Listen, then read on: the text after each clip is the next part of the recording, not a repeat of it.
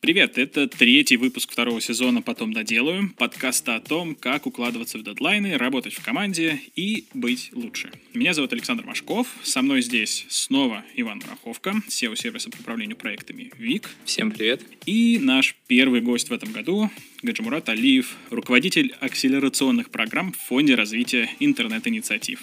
Э, привет, Саша. Привет, Вань. В этом выпуске мы решили поговорить о сложностях и прелести работы в условиях неопределенности и мотивации, необходимом компоненте успешной плодотворной работы. Но для начала несколько классических вопросов нашему гостю. Гаджи, расскажи, пожалуйста, нашим слушателям подробнее, кем и где ты работаешь, чем ты занимаешься. Просто я думаю, что многие не знают вообще, что такое акселератор, и не все знакомы со стартапами. Вот, я об этом узнал только когда, например, с Ваней начал работать. Поэтому я думаю, э, многим это будет интересно. Э, есть такой фонд развития интернет-инициатив. Э, это классический венчурный фонд, э, там, где я работаю, точнее, я работаю в акселераторе этого фонда. А сам фонд, он образовался в 2013 году. Я думаю, что стоит расшифровать немножко, что такое венчурный фонд тоже. Венчурный фонд от слова высокорисковый. Это финансовый инвестиционный фонд, который инвестирует деньги в высокорисковые компании – рассчитывая на то, что через время, э, например, я сегодня проинвестировал 1 миллион рублей в какую-нибудь компанию, я рассчитываю, что через время, через 5-7 лет, через, может, 10 лет, э, доля, которую я купил за этот миллион рублей, будет стоить э, не 1 миллион, а 100 миллионов рублей. И 50 миллионов или 100 миллионов. Я вот с таким расчетом вкладываю большое количество компаний, Э, и жду, пока или там, помогаю им, э, чтобы они росли, чтобы потом свою долю выкупить или продать, э, когда эту компанию, например, поглотит или купит Facebook, Google, Яндекс, либо какой-то большой игрок. Таких фондов в мире много. Они начались появляться в, в Америке. И вот в России в 2013 году образовался фонд развития интернет-инициатив – в России и до этого тоже были венчурные фонды, а именно этот фонд образовался, когда наш президент э, бессменный сказал, что нужно развивать э, венчурную индустрию в России, нужно развивать э, стартапы, и под это большие компании собрались и создали фонд развития интернет-инициатив. А, собственно, вот этот фонд уже с 2013 года активно инвестирует, проинвестировал больше 400 компаний, по э, России сейчас продолжает это делать. И при этом фонде есть э, акселератор. Это тоже достаточно классическая история, когда при фондах э, или вообще рядом там, с фондами появляются акселераторы. Ну, от слова понятно, что что-то ускоряет. Это как раз чаще, чаще всего такие консалтингово-обучающие программы, куда отдают те компании, в которые фонд проинвестировал. Например, фонд проинвестировал в 100 компаний, они проходят вот эту образовательно-консалтинговую программу или там, развивающую программу. И акселератор через э, там, своих экспертов, через менторов, через доступ к разным инструментам укоряет развитие этих компаний. Задача акселератора для фонда э, – это сделать так, чтобы вот, там есть разные стадии инвестирования. Pre-seed, seed, round A – это когда ты вкладываешь там, по разной оценке, просто разное количество денег. Там, там 3 миллиона рублей, 15 миллионов рублей, 100 миллионов рублей и так далее. И чем больше ты вкладываешь, понятно, тем больше растет твоя доля в этой компании – и задача акселератора сделать так, чтобы от первого инвестирования до следующего раунда компания росла быстрее. Либо же наоборот, чтобы компания за очень короткий срок, за три месяца или за два месяца, или там, может, там, за полгода, чем раньше, тем быстрее, тем лучше, чтобы фонд, компания, там, сами основатели этой компании быстро поняли, что в этой нише или там вот в этом продукте, который они делают, нет рынка, то есть там нет э, Э, денег, и что эту компанию можно закрыть. чем быстрее ты это поймешь и закроешь свою компанию, тем лучше всем и тебе, как основателю, если ты там стартапер, и самому фонду, потому что фонд не тратит дальше времени и денег на эту компанию. Поэтому вот задача акселератора – ускорять все эти процессы. Собственно, вот в фонде есть акселератор, акселератор Free. Э, я как раз руковожу программами разными в этом акселераторе. это была историческая вводная, а сейчас наша э, работа немножко отличается, потому что фонд мы там, э, до 2018 года, до 2017 года работали практически только с фондом, потому что внешних компаний не из фонда было очень мало. А с 2018 года фонд начал меньше инвестировать, э, при этом на рынке был большой запрос, и мы начали на рынок а, мы до, до этого делали, а с, там, с 2017 года начали очень активно на рынок продавать свои услуги, потому что был спрос, и он был прям заметен. А, и сейчас большая часть компаний, которые у нас проходит акселератор, они коммерческие, то есть это не портфельные компании фонда, это те, кто пришли, заплатили свои деньги и захотят получить ту самую экспертизу, которую мы за это время накопили. И, собственно, моя работа сейчас заключается в том, чтобы проводить акселерационные программы для фонда. То есть я, ко мне приходит э, как один из заказчиков инвестиционные менеджеры фонда, приводит свои портфельные компании, говорят, «Э, Гаджи, мы хотим, чтобы эта компания вот там дошла до таких-то показателей, или мы хотим выяснить, что в этой компании может быть не так, или наоборот, помочь им расширить какие-то ограничения. А, и дальше моя работа заключается в том, чтобы собрать нужное количество людей, экспертов, э, трекеров, инструменты найти и организовать вот эту программу так, чтобы заказчик, как инвестиционный менеджер и как вот эти компании портфельные не получили нужный результат. Нужный обычно это рост показателей, рост выручки, рост их э, э, МАУ, ДАУ, там всех показателей, если это приложение и так далее. А если это из рынка компании, то это чем-то похоже на продажу, на самом деле, консалтинга, э, только специфического, узконаправленного на технологические компании, когда они приходят – а, хотят запускать новые продукты или хотят вырасти текущие свои показатели, и я им продаю эту программу. Моя задача организовать процесс поиска этих компаний, продажи и дальше сделать так, чтобы эти предприниматели, которые к нам пришли, получили счастье в виде э, улучшения своих э, бизнесов. Но вот э, у меня большая часть, она такая правильно организационная, чтобы собрать нужную команду, которая даст тот результат, э, которые хотят от меня предприниматели или фонд, или там другие заказчики. А сам ты менторством не занимался? А, очень короткие периоды. А, на самом деле не хватает времени, и я не ставлю перед собой такую задачу заниматься менторством. Но иногда какие-то компании отдельно приходят и просят меня их поменторить, помочь. Тогда я очень редко это делаю, но сам этим постоянно не занимаюсь. Смотри, ну вот твоя текущая позиция во фри, это, ну, типа, скажем, точка Б, да, какая-то, вот, на которой ты сейчас находишься. Угу. А если вернуться вот к точке А и к пути, который между ними есть, э, как ты вот пришел к работе с венчурными фондами, к стартапам, где ты был до этого и вот как оказался там, где ты сейчас находишься? Это было случайно, как и многие вещи, которые с нами в жизни происходят э, череда случайностей, на самом деле. Я родом из Дагестана. А, я в Дагестане с 2010 э, года вместе со своим э, другом и партнером э, мы, мы делали бизнес. У нас было свое веб-агентство, мы продавали интернет-рекламу, сайты, вот, вот это вот все, что очень часто делают разные веб-агентства, интернет-компании в регионах по меркам региона мы были э, достаточно крупной компанией, ну, там, по меркам э, э, федеральных, конечно, это были очень маленькие суммы, которые мы делали в год. И вот до 2013 года я просто занимался этим бизнесом, пока в 2013 году один из наших земляков не решил открыть в Дагестане бизнес-инкубатор.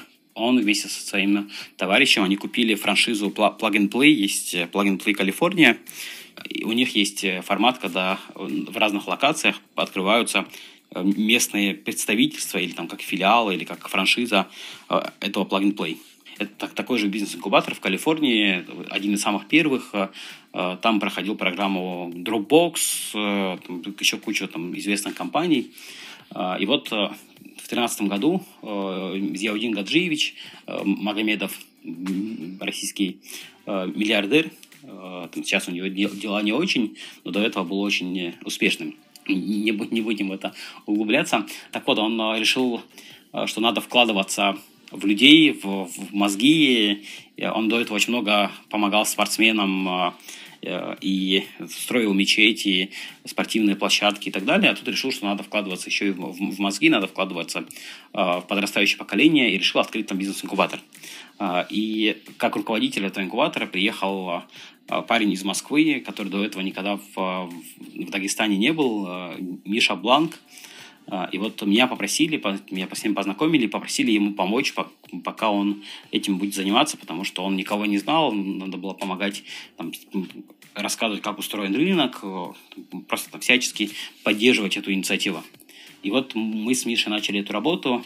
А, я просто сначала помогал, а потом Миша сказал, что, слушай, э, помощь помощью, но мне нужна команда, э, приходи в мою команду.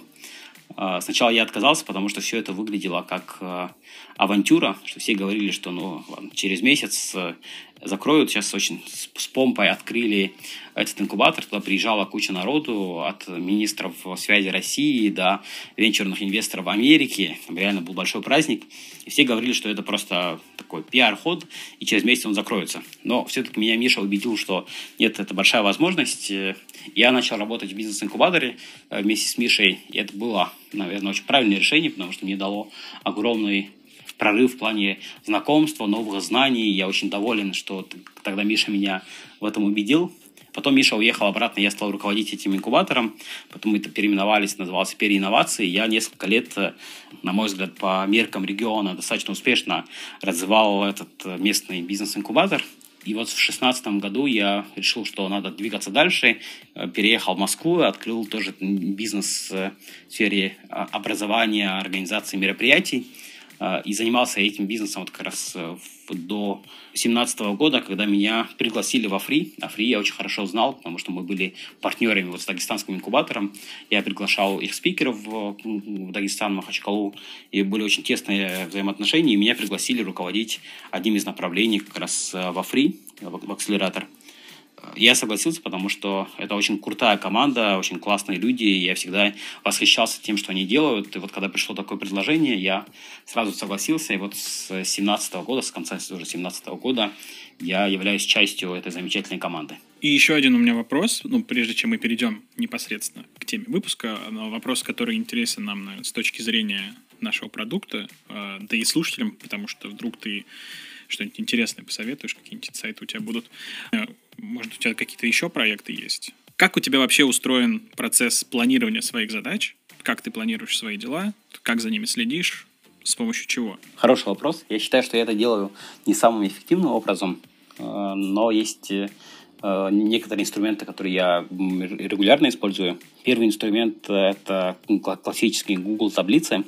Э, в Google таблицах я веду какие-то стратегические цели, я, я там пишу там, свои личные цели, куда я хочу прийти через какое-то время, веду там, некий roadmap того, там, что я хочу сделать, что я уже сделал.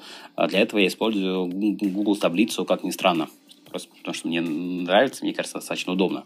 Это такие верхнеуровневые, очень верхнеуровневые э, задачи или цели, которые я перед собой ставлю, ну, в том числе по работе. А, следующий инструмент, э, если там спуститься ниже, это а, Bittrex 24. Я его использую и в работе, и э, иногда для себя, для личных э, задач, но чаще для рабочих, потому что э, есть уже какое-то количество сотрудников, есть там свои личные задачи, а сотрудники мне ставят задачи, и я через Bittrex ставлю какие-то задачи, которые нужно сделать, не забыть, и раз в день захожу и смотрю, что по задачам в Bittrex 24. Следующий уровень – это э, Todoist. Todoist я использую не самым, наверное, классическим образом. Э, когда у меня накопилось большое количество мелких задач, там какой-нибудь ответить на письма, написать какие-нибудь концепции, что-то еще. И, я там сажусь, там, уделяю там, полчаса времени, расписывая в Todoist там, все задачи, которые мне нужно сделать. А, и дальше просто надеваю наушники, э, сажусь и по одной начинаю делать там, э, эти задачи, просто вычеркиваю из списка. Типа как чек-лист. Да, как просто я использую Todoist, да, как чек-лист, просто вот там сделал, чтобы не забыть, потому что э, бывает куча мелких задач, которые ты вот в моменте помнишь, а потом забываешь. Например, тебе там надо было с кем-то сделать э, человеку интро, кто-то просил тебя отправить какой-нибудь шаблон, ты сам хотел написать какую-то вещь, не знаю, сделать презентацию. Это вроде бы в моем представлении не такие большие задачи, чтобы их прям ставить Bittrex, но при этом их много. Я там сажусь и вспоминаю, все пишу чек-лист туист, и дальше их, э, когда нахожу время, делаю. И часто я это делаю, там, слушая какую-то музыку, какой-нибудь дабстеп, потому что мне быстрая, энергичная музыка или какой-нибудь э, диско помогает э, сконцентрироваться. А ты их прямо вспоминаешь или, или записываешь в течение дня, а потом выполняешь? Обычно я трачу 20 минут, полчаса, вспоминаю, все записываю. Если что-то приходит, добавляю, но но, но чаще это просто вот я с скопом пишу все, а потом делаю. И последнее – это заметки. Я какие-то вещи просто пишу в заметках на ноутбуке или на телефоне, потом периодически к ним возвращаюсь э, и смотрю, но заметки я больше использую просто как э, дневник, потому что лучше запоминается то, что ты напечатал, я там печатаю там, все мысли просто в заметках, и иногда, когда нужно, просто перехожу к ним и перечитываю. То есть у тебя типа прям за правило взято писать каждый день? Нет, не каждый день, я скорее пишу какие-то важные, на мой взгляд, моменты, которые надо бы вот, запомнить, или какой-нибудь там пришла мысль, и я там сразу записал заметки, чтобы потом обдумать и потом к ней вернуться. Тебе не сложно? Ты не теряешься вот в четырех инструментах? Пока нет. Ну, вот у меня Google таблицы я открываю редко, раз в месяц, иногда даже один раз в месяц не открываю, потому что я там написал какие-то задачки, большие цели, и возвращаюсь не так часто. Окей, раз в месяц, наверное. Mm-hmm. Bittrex э, — это такой ежедневный, но там э, больше коммуникации, задачи с, от сотрудников, сотрудникам, коллегам, такая коммуникация. И Todoist просто, когда нужно вот в день сесть и как по чек-листу поделать задачки.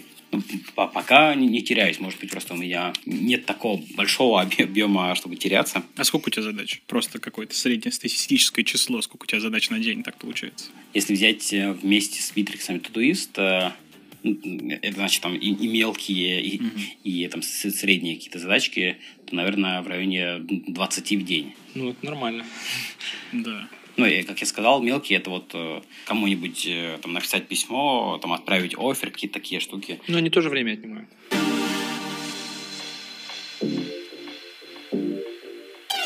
Смотрите, вот до того, как я устроился работать в WEEEK, я никогда не работал в стартапах, э, и хотя в целом вроде представлял, как там что происходит в плане процессов, ну, примерно, а для меня стало неожиданностью то количество вот этой неопределенности, в котором стартапы существуют. А, я пришел из digital-агентств, где все бизнес-процессы, ну, типа, понятные, а, все довольно формализовано, но в стартапах все вообще не так. А, Причем, ну, не только конкретно в нашем, а, насколько я понял, по участию там в акселераторе э, практически во всех. Все постоянно нестабильно, вечно меняется, нужно быстро принимать решения, когда информации мало и так далее. И вот у меня в связи с этим вопрос, может банальный, но все же, наверное, даже не только к тебе, Гаджи, но и к Ване, потому что я, скажем так, я в этом выпуске я как буду такой лайвер в плане стартапов, вот, а вы гуру, вы мне расскажете, как вообще, что. Неопределенность вообще в стартапах это норма, так должно быть, или это что-то плохое? Это абсолютнейшая норма для стартапов, э, потому что даже в самой формулировке, если э, расшифровать то, как мы считаем, что такое стартап, стартап – это команда, находящаяся в поиске быстро масштабируемой бизнес-модели в условиях крайней неопределенности. Э, это прям определение слова стартап, которое мы используем. И внутри самого определения есть э, э, вот это выражение крайняя неопределенность, потому что стартап все время находится в этой неопределенности. Там очень сложно что-то предсказать, потому что, как я вначале говорил, это компания, которая ищет как раз очень масштабируемую бизнес-модель, от которой ждут взрывного роста. А, и она все, время находится в поиске этой модели, в поиске каких-то новых хаков, в поиске того, что может э, изменить, дистрапнуть рынок, на котором они работают. И это всегда неопределенность. Поэтому для стартапа это прям норма, и хороши те стартапы, которые научились в этой неопределенности работать. И там нет э, понятных бизнес-процессов, даже до какого-то периода, когда компания вырастает, э, э, там все занимаются всем, и у нас в шутку мы говорим, что есть там CEO в, в, в компаниях, но в стартапах это не executive officer, а everything officer. То есть это chief everything officer, потому что ты занимаешься всем, и очень многие люди внутри компании занимаются э, практически всем. Вполне себе нормально, когда маркетолог, помимо того, что он занимается маркетингом, еще параллельно общается с, там, с клиентами, делает интервью, продает, э, куча всего может делать, чтобы помочь компании. Это нормально. А как лично вы вот оба относитесь к неопределенности? Ну, для меня это просто проблема, когда нет четкого понимания, что надо конкретно делать. А как вот вам вообще с этим? Я отношусь э, нормально. Я скорее привык э, к этой неопределенности э, именно в, в работе. Это мне очень сильно помогает в жизни. Но есть какие-то сферы, в которых я люблю определенность где я там прям стараюсь заранее все запланировать, где все понятно. А, в, работе то, что есть неопределенность, э, на самом деле меня это даже драйвит, потому что это такая похоже на очень интересное, занятное путешествие что ты двигаешься дальше, открываются какие-то новые необычные локации, как в игре. И это очень интересно. Но это не значит, что внутри, вот я сказал, что каждый занимает, может заниматься всем, это не значит, что э, это какое-то бромовское движение, когда все очень хаотично.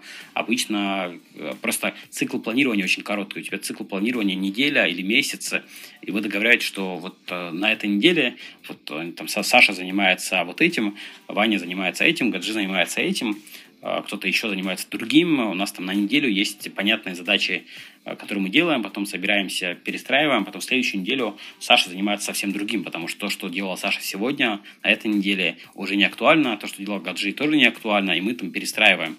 Это не так, что мы каждый бегает, что-то делает, а мы как команда стартапа, если бы мы с вами делали стартап, то мы бы заранее договаривались, кто за что отвечает вот там на эту неделю или на этот месяц, а потом бы собрали результаты, поняли бы, что из этого получилось, и надо продолжать, что не получилось, и надо бросить, и дальше перестроили работу. Вот э, это я имею в виду, что все занимаются всем, потому что часто меняется фокус, потому что уже не актуально уже не нужно. Мне кажется, я не выходил из неопределенности даже в digital-агентстве.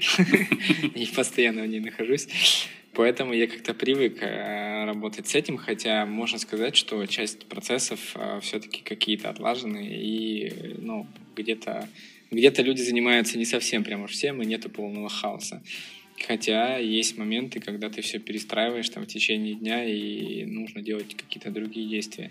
единственное для меня, чего я не понимаю, возможно, э, вы мне сейчас поможете с этим, э, я не понимаю, а когда стартап пере, перестает э, быть стартапом. То есть э, можно ли считать э, стартапом проект, который ну, там, поднял 100 миллионов долларов инвестиций, уже работает, у него 300 человек, но тем не менее он еще стартап? Хороший вопрос. На него нет однозначного ответа. Точнее, для меня однозначный ответ – это стартап перестает быть стартапом, когда там, собственной компании или когда владелец компании так посчитает потому что это, это не зависит от, э, от срока, потому что я часто сталкиваюсь, но нам уже 7 лет, мы уже не стартап.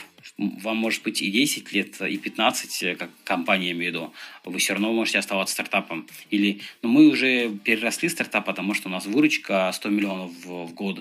Блин, э, у вас может быть миллиардная выручка в год, и вы все равно можете оставаться стартапом.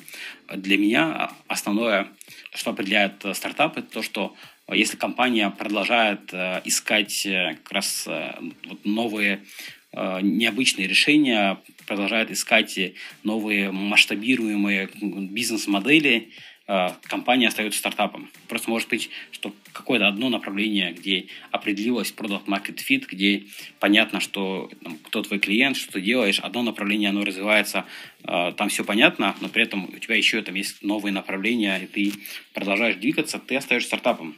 Потому что тот же Amazon, который является гигантом и стоит там огромных денег, э, они там иногда говорят, что мы все еще стартап.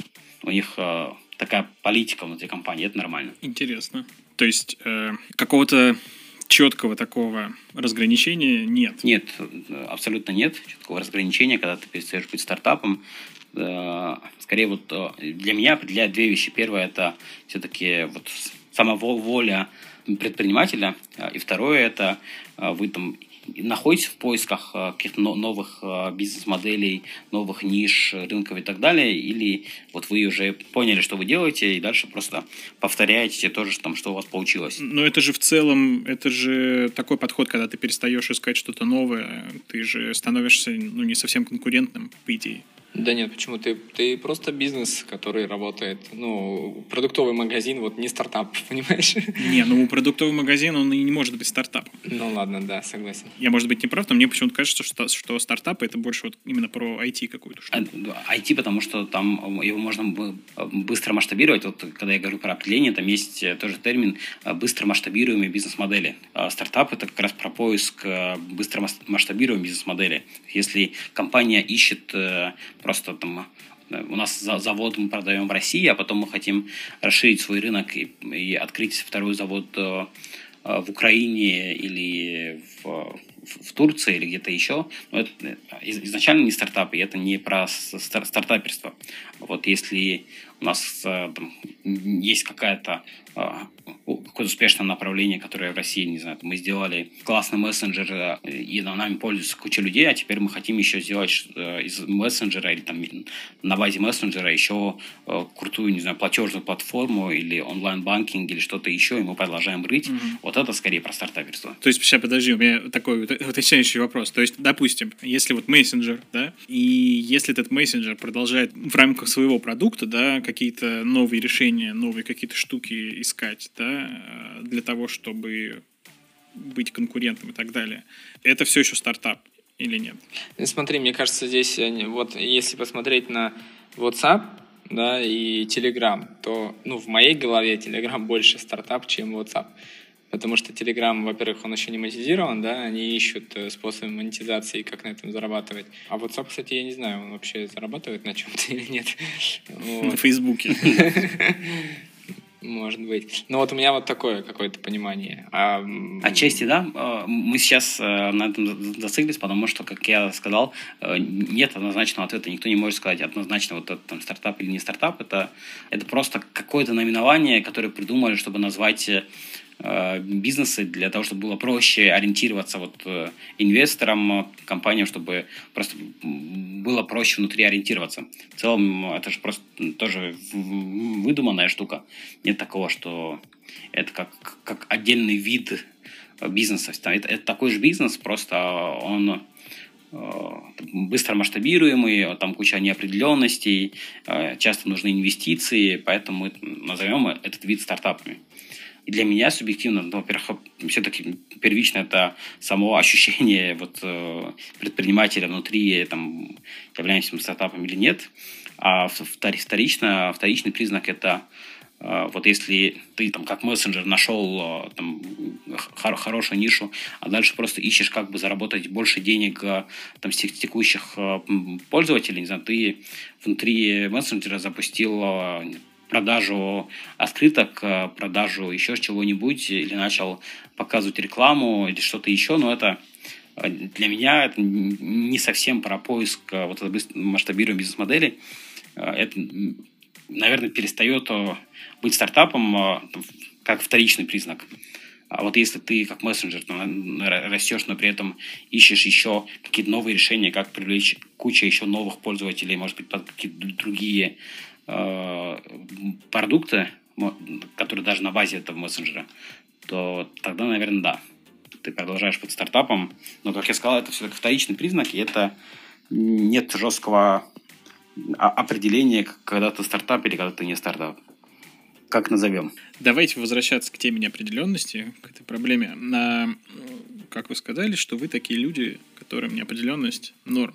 Скажите мне тогда, пожалуйста, какими вот навыками, ну, по себе, может быть, да, вы прикинете, какими навыками должен обладать человек, какой он должен быть, чтобы э, в этих условиях неопределенности вообще в стартапе выжить? Я отвечу коротко. Мне кажется, ты должен быть стрессоустойчивым максимально вот, и трудолюбивым, и все, больше ничего. Но усидчивым, стрессоустойчивым, трудолюбивым. Больше я не вижу никаких. Да, это, кстати, очень важные признаки. Я там соглашусь про стрессоустойчивость и трудолюбивость. А, и еще дополнительно, наверное, а, несколько параметров, которые я бы выделил. Первое – это умение быстро принимать решения. Если тебе нужно Э, кучу аналитики, если тебе нужно сесть, все просчитать, продумать э, и так далее, то, наверное, этому человеку будет тяжело работать в стартапах. Поэтому первое это уже третье. Третье это умение быстро принимать решения.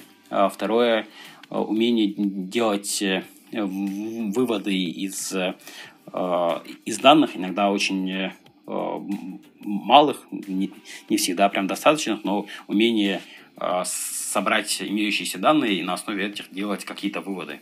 Из основных, наверное, все. Я бы еще добавил, наверное, уметь ошибаться, ну, правильно ошибаться, чтобы там не, не идти грустить. Mm-hmm. вот. И, и, и уметь идти на риск, э, когда ты понимаешь, что это может быть вообще не выгореть, но это нужно пропо- попробовать да. и сделать, переступить где-то через себя и сделать. Да, согласен абсолютно.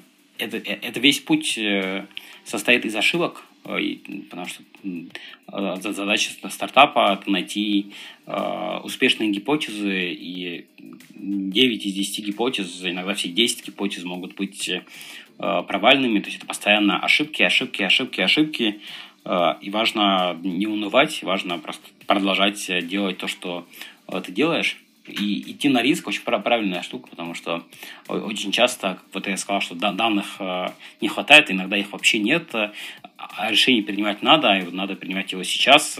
И часто там все завязано на том, что просто ты как предприниматель, основатель э, говоришь, идем туда, и показываешь пальцем в какое-то направление, в которое ты веришь и фиг знает, как ты это решение принял, а просто ты э, рискуешь, иногда рискуешь всем, потому что бывает ситуация, когда вы еще денег э, на достаточном объеме не зарабатываете, инвестиция осталась на три месяца, и вот это практически последний патрон, который надо выстрелить, и осталось там несколько вариантов.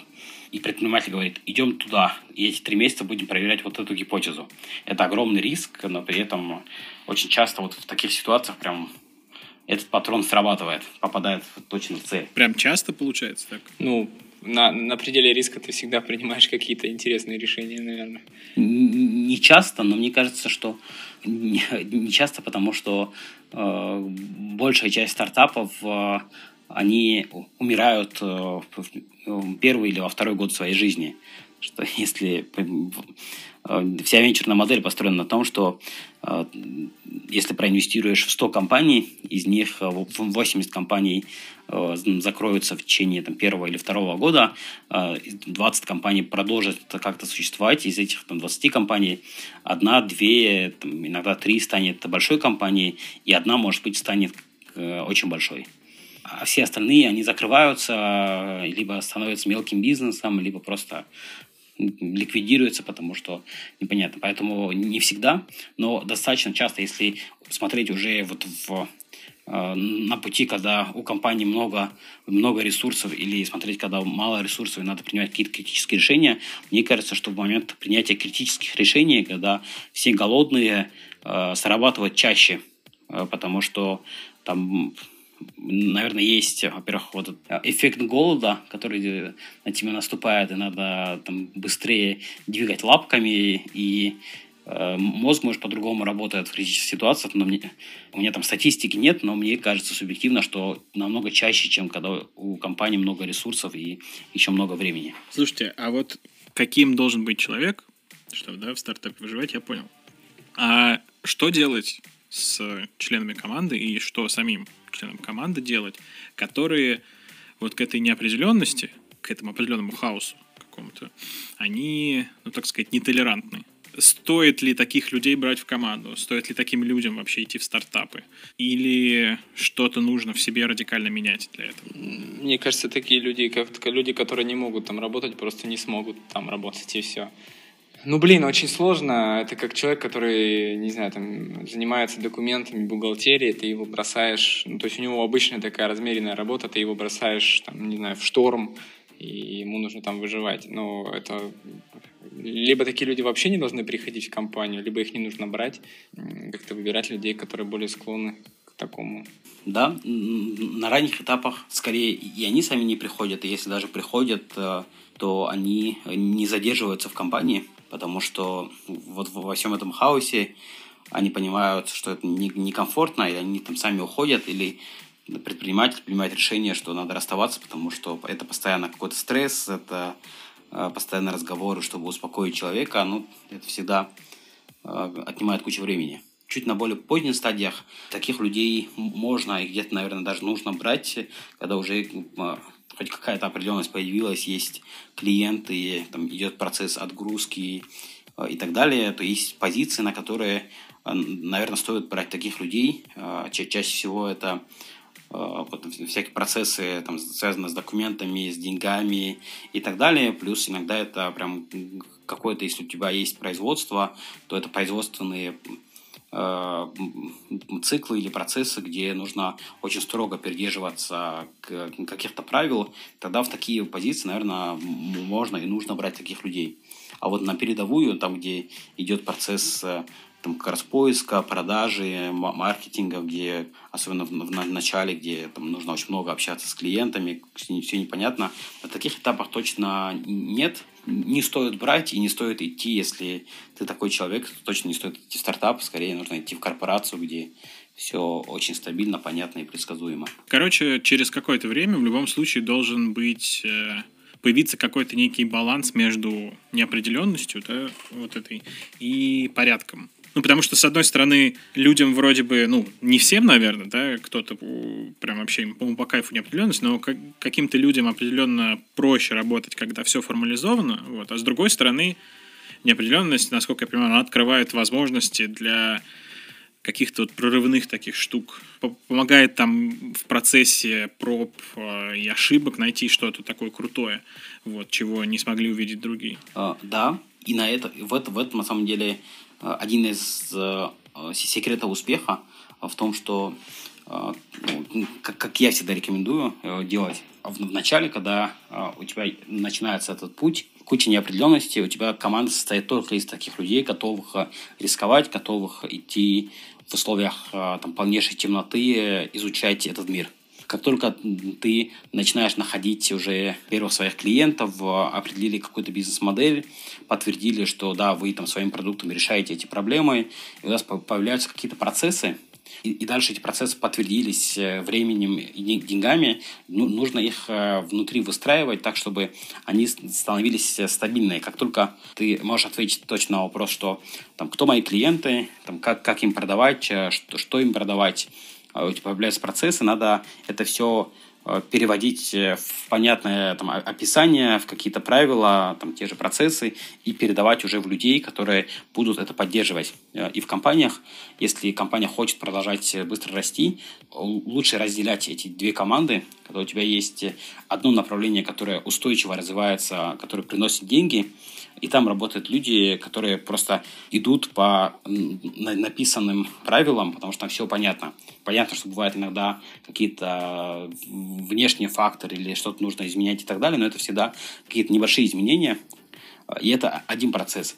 И у тебя параллельно есть небольшая команда, там, Growth Team или условно там хакеры, какой-нибудь десант, который находится в поиске, и лучше их разделять, потому что если одна и та же команда занимается и поддержанием процессов в рутиной, зарабатыванием там, денег вот, стабильно, и параллельно эта же команда ищет какие-то новые решения, ищет э, какие-то хаки, э, новые продукты, тестирует гипотезы. Обычно это там, большой рассинхрон, всегда на что-то не хватает времени, а чаще всего времени не хватает на какое-то развитие, потому что тут, понятно, есть клиенты, есть деньги, это то, что тебя кормит. Поэтому вот ты ищешь, ищешь, ищешь эту модель, а, это как, не знаю, золотодобытчики. Э, или там ты ищешь какие-нибудь, не знаю, скважины или карьеры есть с какими-нибудь металлами. Есть э, группа, которая сначала ищет, она, там, ее задача э, найти, подтвердить, что там есть, э, условно, золото, э, что ее можно добывать, а дальше приходят люди, которые там просто добывают это золото, а эта команда идет дальше, ищет там новые места, где есть еще, еще золото. И, и эти разные команды чаще всего. Хорошее пояснение получилось. Прям в точку. Мы разобрались то, что людям, которые в целом по явным каким-то признакам, они типа той же толерантности к неопределенности, они не готовы для работы в стартапе, и им там делать нечего. Но ведь вот эта вот работа в неопределенности, в хаосе, она выматывает в целом даже тех, кто, кому вроде бы эта неопределенность нравится. Вот, то есть э, как сказать, организмы-то у всех людей плюс-минус одинаковые, вот, и выгорают все примерно по одному и тому же принципу.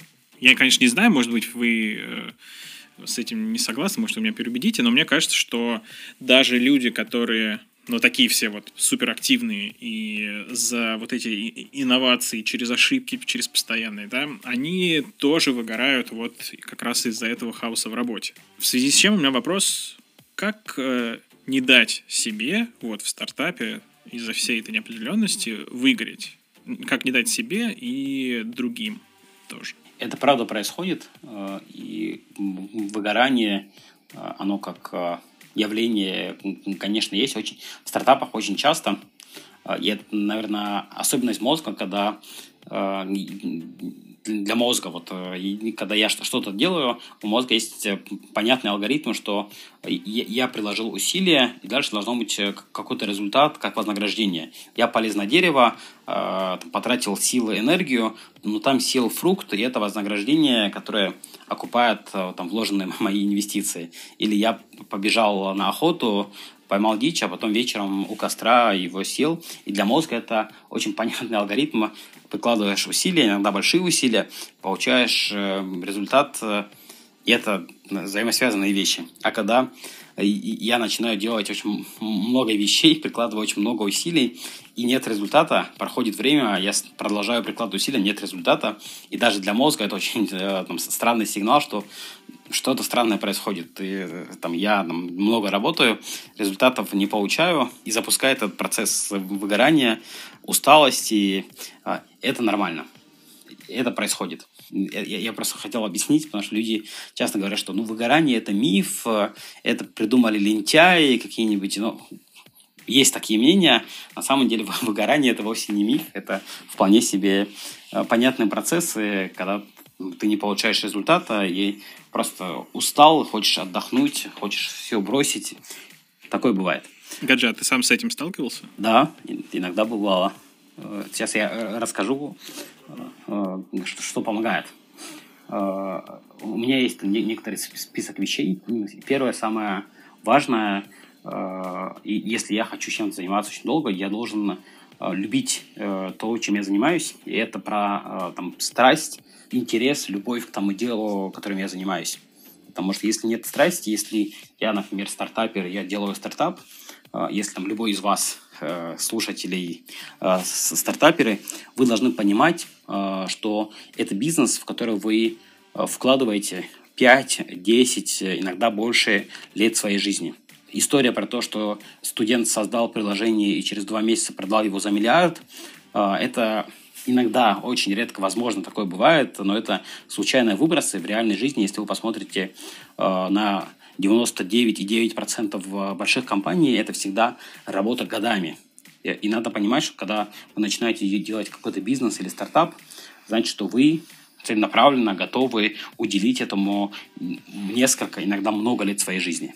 А, поэтому всегда стоит выбирать э, те вещи, которые вам приносят удовольствие, которым вам хочется заниматься, и у вас есть большая страсть к этому делу, потому что когда вы в 3 часа ночи проснетесь от того, что к вам придет какая-то новая идея, у вас хорошо, если вы э, загоритесь, откроете ноутбук, сразу запишите э, сообщение своему кофаундеру, Иван, я тут такое придумал, и Иван вам ответит, блин, классно, потому что я тоже не спал и тоже думал.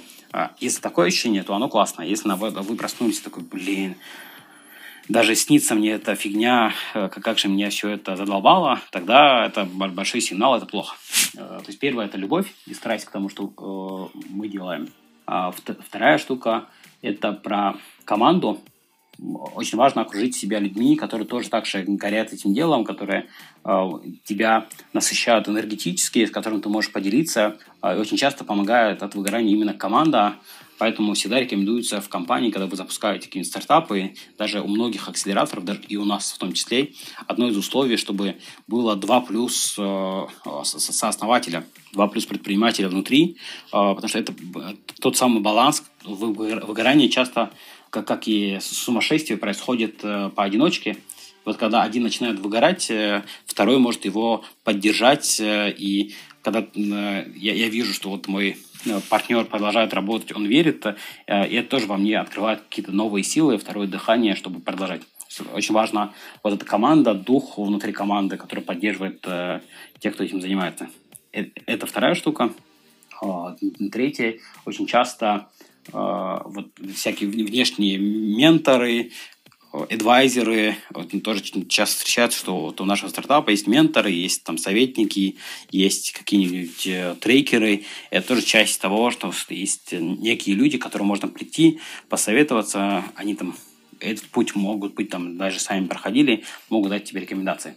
А, это третье. Четвертое, в виде как э, скорее таких инструментов очень многие ставят э, а, для себя или там, своих сотрудников а, большие цели, особенно в стартапах есть огромная цель сделать, изменить мир, заработать миллиард, какие-то большие цели. А, но мало кто разделяет их на более мелкие. Прям я рекомендую всегда делить э, эти цели на более мелкие, тогда как раз и для себя появляется больше мотивации, что о, мы достигли мал, малую цель, еще цель, еще цель. Вот это там удовольствие, когда ты вычеркиваешь сделанную задачу или записываешь э, там, первые результаты, это прям физическое удовольствие приносит э, там, мне и многим людям. Поэтому рекомендую, даже если у вас, например, есть годовые планы, э, например, годовой план сделать э, 100 тысяч пользователей, э, иногда пишут на доске там 100 тысяч пользователей. Лучше разбить и писать там, разбить по кварталам и по месяцам, писать там цифру, не знаю, разделили на, по месяцам, там 10 тысяч пользователей в месяц, потому что эта цифра там, визуально кажется меньше, она быстрее достижима. Сделать просто один шаг проще, чем сделать тысячу шагов, и понимание того, что еще впереди 999 всегда может э, утомлять. Так ты понимаешь, что один шаг сделал, он цель достиг. О, сделала один шаг, а потом осталось там еще 10, чтобы достичь вторую цель. Ну, типа дробить цели и задачи на более мелкие, чтобы получать от каждого маленького шага такой мини-кайф. Да. Угу. Это эм, мои топ, наверное, вещей, которые я выделил. Ты назвал такие параметры, которые больше мотивируют там команду, да, и являются такими общими, общими для стартапа, как не выгореть стартапу, и, а для себя лично там не бывает ли такое, что ты такой выбираешь, и вот сегодня я э, придумаю себе награду, да, и сделаю для себя там, знаю, поход куда-нибудь, э, отдохну там, или еще что-то такое сделаю как награду за то, что я потрудился, пусть даже без результата, но вот она такая есть. Такое, это, это может помочь от выгорания? Было ли у тебя такое? Uh, да, это тоже помогает. У меня, у меня такое было. Я, я не, не часто практикую вот, маленькие задачи, что вот я потрудился, а, а теперь я там как вознаграждение пойду куда-нибудь или куплю себе какой-нибудь подарок. У меня есть друзья, которые это активно применяют и достаточно успешно. Нет, но иногда, когда прям накатывает, я понимаю, что я подвыгораю, я устал, я либо беру просто выходной э, и куда-нибудь э, выезжаю или просто позволяю себе ничего не делать. Иногда бывает состояние, когда просто хочется целый день лежать на кровати и ничего не делать. Я периодически себе такое позволяю э, и не корю себя за то, что я пробездельничал, пролежал, потому что это как раз э, возможность отдохнуть и телу, и мозгу. А, а еще штука, которую я забыл, это про рефлексию. Очень важно находить как раз э, время отдыха и отдельно еще время на рефлексию, потому что если... Что такое рефлексия? Это ты перестаешь в потоке куда-то бежать, что-то делать, ты останавливаешься и начинаешь делать для себя выводы из того, что ты проделал. Ага, я сделал вот столько-то вещей. Э, приводит ли это меня к, к цели? А какая у меня цель? Ты, правильно ли я туда иду? Можно ли было что-то сделать иначе?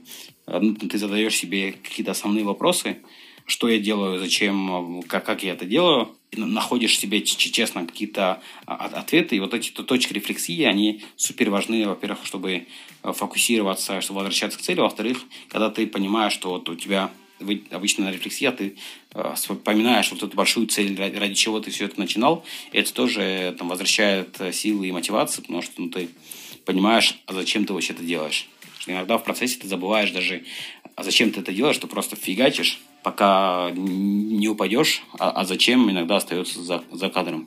У меня такое бывает, я отдыхаю, выезжаю, к сожалению, не так часто, скорее я просто иногда лежу и ничего не делаю. Ну, это тоже, это тоже хорошо. Это иногда бывает даже лучше восстанавливает, чем выехать куда-то, да.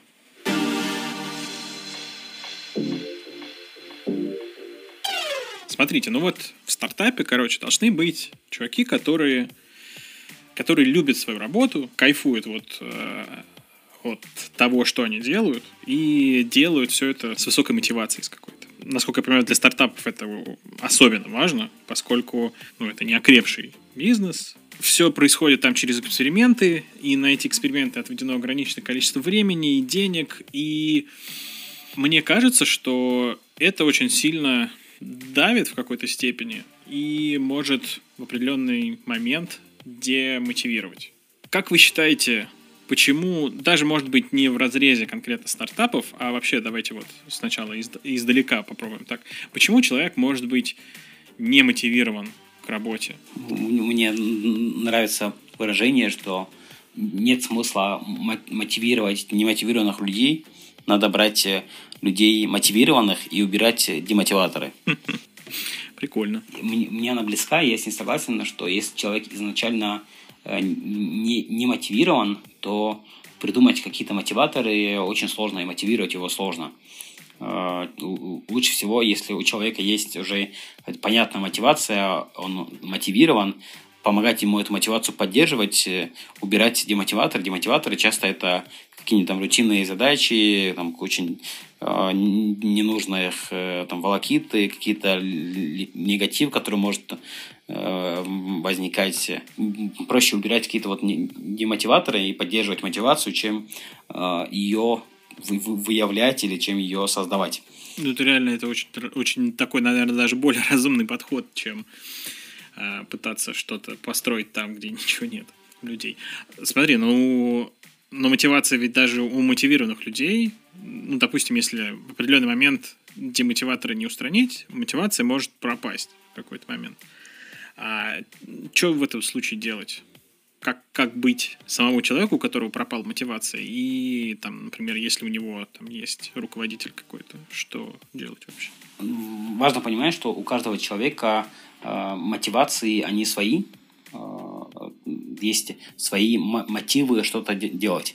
Какие-то классические механизмы э, не всегда помогают, то есть сложно или там, на мой взгляд, не работают, что ой, у нас там сотрудники не мотивированы, а давайте всем на 10% повысим зарплату. Или а давайте э, в, купим к нам офис э, стол, стол пинг-понга, чтобы они играли это какие-то общие меры, и они часто не работают, потому что у сотрудников есть свои мотивы, почему он там, хотел это делать или почему он это делает. Лучше всего помогает э, личное общение с сотрудниками. Если э, я как руководитель вижу, что сотрудник э, стал хуже работать, менее эффективнее, продуктивнее, или я вижу, что вот он, у него угасает э, огонь в глазах, то лучше всего э, поговорить по душам, спросить, э, что не нравится, что, что нравится, что смущает, там, что бы он хотел. Э, и вот в этом разговоре, э, и если он откровенен, и вы создали атмосферу вот, откровенности, если вы сами как руководитель, если я как руководитель честен э, перед сотрудником и там, не лукавлю, и я смог создать эту атмосферу, то чаще всего сотрудник сам рассказывает, что ему не нравится и что бы хотелось. Ну и дальше задача как раз про это договориться и найти, если можно сделать это сделать, если нет, то найти какой-то компромисс. Потому что вот у меня э, несколько раз бывало, что прям я, я видел, что сотрудники, мои сотрудники э, демотивированные, что э, вот, есть есть там разбивать на категории, есть там, там зеленый, когда сотрудник прям горит, он там хочет делать, делать это суперактивно, желтый, когда какое-то вот там среднее состояние, а есть красный, когда видно, что вот он на грани увольнения, что прям несколько раз было, что я прям видел, что сотрудник чуть ли не вот в красной зоне. А, я с ним разговаривал, и выяснялось, что там э, у одного сотрудника задачи неинтересные, там, у него его устраивает зарплата, его устраивает коллектив, все хорошо, но неинтересные задачи, что они там изменились, э, с ним никто про это не разговаривал, и просто перевести его на другую сферу задач дало очень крутой эффект, и люди сразу, э, человек прям расцвел в своей новой роли, потому что то, чем ему нравилось заниматься, потому что он в какой-то момент так случилось, что он начал заниматься э, документами, договорами и так далее, а человек, наоборот, ему хочется э, отвечать за развитие какого-то направления, общаться с людьми, и вот эта смена прям дала человеку расцвести, причем это было полезно компании тоже. Либо второе, что человек был демотивирован, потому что у, меня в голове, как у руководителя, было представление о росте человека, что человек, вот сейчас он там занимается этим, а потом, например, он там был продавцом, и я себе понимал, что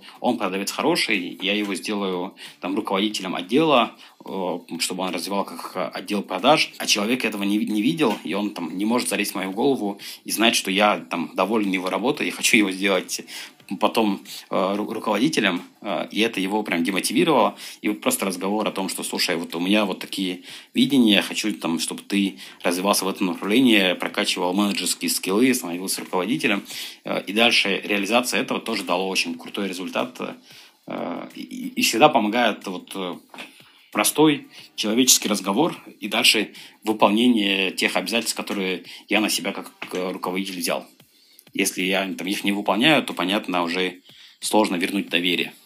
То есть я, я, за, я за такой подход индивидуальный, через общение э, выявлять, какие у человека мотивы, и дальше по возможности помогать ему их э, поддержать или реализовать. А вопрос такой, у тебя вот ты идешь разговаривать, когда ты видишь, что человек вот в красной зоне, или есть какие-то ревью, там вот раз в три месяца. Я у себя там, последний год а, делал каждые три месяца, ну, прям совсем с каждым review, поговорить немножечко, там, какие-то проблемы узнать, чтобы не доводить до красной зоны. Как, как ты это делаешь? А, ну, у меня несколько раз прям было, что я пропускал эти моменты и доходило прям до, до, до красной зоны. Такой прям flag alarm, что срочно, срочно надо решать. У, у нас, я тоже провожу вот эти performance review, Э, с сотрудниками, э, пока они э, были там раз в году, сейчас хотим сделать раз в полгода, но, наверное, имеет смысл делать чаще. Я, я их провожу, провожу стабильно, но кажется редко. Поэтому хочу делать чаще. И, иногда это выявляется вот на Э, тоже там прям не доводя ни до красной, даже не до желтой зоны, а просто на performance review иногда тоже выявляются эти штуки, и это проговаривается, это помогает поддержать. Но, как я сказал, э, я, у нас внутри компании, мы проводили э, раз в год, сейчас начали проводить раз в полгода, наверное, имеет смысл проводить как раз раз в квартал, пока не знаю, надо потестировать. Гипотеза появилась новая. Гипотеза, да. А, для каждого человека это, в принципе, да, соглашусь, это, для каждого человека это разная вещь, может быть. Кому-то достаточно просто подходить регулярно и говорить, что он молодец, ну, что человек реально справляется с задачей, его это будет мотивировать. А кому-то можно говорить, и это ну, не будет влиять на работу, хотя это, наверное, очень редко. И кого-то кого мотивируют только деньги. Ну, я, я считаю, допустим, что продажник, какой бы там он ни был молодец, вот, он должен быть очень голодным на деньги, и ему нужно прям хотеть очень много денег, чтобы быть мотивированным. Ну, может, это э, такой стереотип, но если продажник работает на процентах, он должен э, уметь зарабатывать э, там невозможное количество денег, даже если у него уже лежит на столе миллион рублей, там, или два, или десять. Потому что я встречал э, у клиентов э, своих э, часто такие штуки, когда вот агентство недвижимости, как пример, когда приходит голодный продажник, голодный агент, он продает в первый месяц там 6 объектов, получает тысячу рублей, а потом в следующие три месяца вообще ничего не делает, потому что говорит, а у меня есть деньги, мне что мне напрягаться. Вот. И здесь ты ничего не сделаешь, пока не наймешь нового сотрудника, и, который не будет очень голодным всегда. Да, он должен быстрее тратить эти деньги или там куда-то убирать их.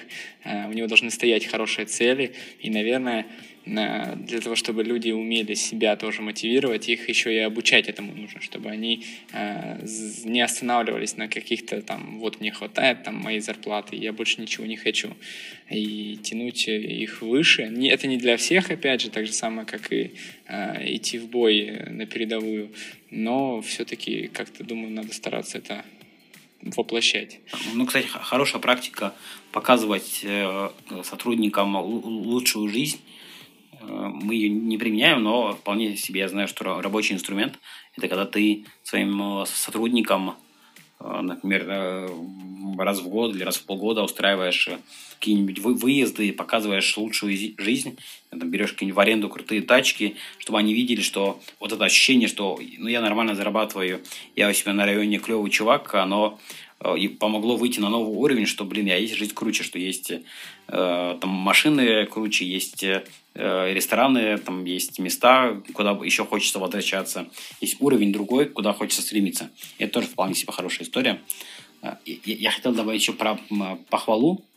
То, что очень часто работает, э, практически всегда, и то, что, на что у меня не всегда хватает, наверное, нет умения у меня, навыка сформулировано хвалить своих сотрудников – а, это то, что нужно в себе расти, и это, над чем я, я буду э, работать, это хвалить своих сотрудников. Это, им очень часто не хватает э, просто вот э, сказать, что, блин, ты классно сделал эту задачу, ты крутой, или на какое-нибудь совещание сказать, что, а вот там ребята сделали вот такую классную штуку, э, они молодцы, умницы, их похвалить, э, это добавляет всегда там плюс 100-500 к мотивации, э, но очень многие руководители, и я в первую очередь, очень мало хвалю сотрудников. Это прям э, навык, который надо в себе качать и вырабатывать.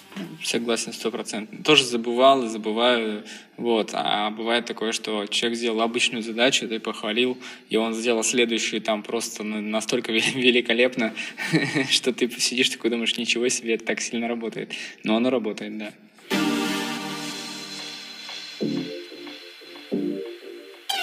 Когда ты последний раз это такое было, что ты откладывал задачу на потом?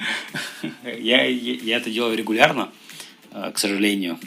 Последний раз было вчера. Э, я вчера вечером думал, э, подготовлюсь как я к, к эфиру, к подкасту, надо как-нибудь подсобрать свои мысли. Потом подумал, эй, сделаю потом, встану рано утром, и в итоге не сделал. Но часто я откладываю на потом и делаю.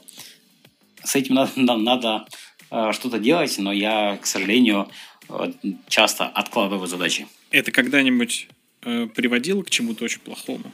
Наверное, нет. У меня нет э, примера, чтобы это привело к какому-нибудь чему-нибудь плохому. Но, наверное, я какие-то вещи просто упустил, мог бы сделать э, лучше, получить лучший результат. Не было такого, что я потерял э, прям а, из того, что имел, от того, что э, переносил задачи на потом, но наверняка есть то, что я недополучил от того, что я не, лучше не подготовился или лучше что-то не сделал, чем мог бы. Поэтому я считаю, что я не на 100% и даже не на 80% использую те возможности, которые э, открываются потому что иногда откладываете задачи.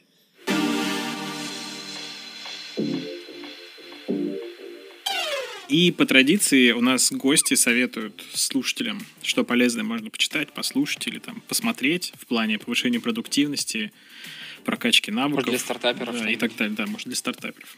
Чем поделишься? Ну, мне, может быть, не совсем про повышение квалификации. Есть э, книжки, которые мне нравятся, которые я порекомендую почитать. Э, книжка «Цель» э, Голдрата. Это про теорию ограничений систем. В том числе про продуктивность можно наверное, притянуть, потому что там суть в том, что есть какие-то вещи, которые надо делать в первую очередь, и это всегда какие-то основные ограничивающие факторы. А первое – это цель Голдрата. А второе – это э, «Спроси маму», книгу рекомендую почитать про то, как общаться с клиентами, проводить интервью и так далее. А, третье, из, если Э, вы, вы работаете с клиентами, клиента на всю жизнь, про то, как э, удерживать клиентов и работать с ними в долгую. А если из э, вот, бизнесовой и художественной литературы, то книги, которые мне очень нравятся, это «Атлант расправил плечи». Айн Рэнд – это одна из моих любимых книг. Рекомендую, если вы еще не прочитали, уделите этому время и прочитайте. А, и «Зеленый король», а, интересная книга, Поль Лус Улицер написал эту книжку. Это тоже просто как э, роман, легко читается, но мне очень понравилось. Там про парня, который стал очень крутым предпринимателем, я одним из самых богатых людей в мире. Вот пять книжек, которые я порекомендовал. А может быть, мотивирующие фильмы какие-то? Смотришь, не смотришь? Что последнее смотрел, что заставляло? Вань свою линию гнет, кажется. Да, я хочу, да. Слушай, я, я очень люблю, на самом деле, мотивирующие фильмы. Э, из тех, которые... Вот прямо сейчас, э, когда ты сказал мотивирующий фильм, который я вспомнил, э, есть классный фильм, который называется «Человек, который изменил все». Mm-hmm. Вот он меня прям замотивировал. я рекомендую его посмотреть. Это про... Э... Который Moneyball, да, с Брэдом Питом? Да, да. Я его недавно посмотрел после, после прошлого или позапрошлого. Тоже кто-то рекомендовал, по-моему, мне кажется. Я, я рекомендовал, а, рекомендовал. его посмотреть, да. Прикольно, mm-hmm. да. Да, мне, ну, вот по матерюсь, мне прям понравилось. В общем, человек, который изменил все, э, Пазманский дьявол, второй фильм, это про боксера, который это, на самом деле на реальных событиях э, снят тоже фильм. Э, боксера, боксер попал в аварию, э, ему врачи говорили, что он больше никогда не сможет нормально ходить, а он э, там, сила воли через тренировки вернулся на ринг. Э, прям очень интересно, посмотрите. И мне самая большая, э, там самая любимая сцена в конце, у него берут интервью и спрашивают, какой был самый большой обман в его жизни. Я говорю, что все непросто. Э, на что журналист спрашивает, а что, что, что непросто? Это сложный вопрос. Он говорит, нет, вопрос э, простой. Ответ, все непросто. Это вот был главный обман жизни, потому что все тебе говорят, все непросто, это непросто, непросто, непросто, непросто. Он говорит, на самом деле в жизни все просто, надо просто брать и делать. И все просто. Надо просто брать и делать, идти к цели. Это прям супер э, там, сцена, она там короткая, моя любимая. Рекомендую вот э, Позванский дьявол и человек, который изменил все. Спасибо большое. Гажи, спасибо большое, что ты принял участие в записи этого выпуска. Вот, было очень интересно, полезно. Особенно мне, как человеку, который в этом во всем, можно сказать, достаточно новичок. И я думаю, многим слушателям это тоже будет очень интересно послушать. Спасибо большое, что пригласили. Э, надеюсь, э, что кто-то вот послушает, э, дослушает наш подкаст, и это будет ему полезно. Если что-то нашли интересное или если возникли вопросы, то можно меня легко найти в соцсетях Гаджумурад Алиев. Ссылочка на твой Facebook будет О, в описании. Отлично. Да. Можете мне писать, я с радостью пообщаюсь, познакомлюсь. Если чем могу помочь, то буду рад.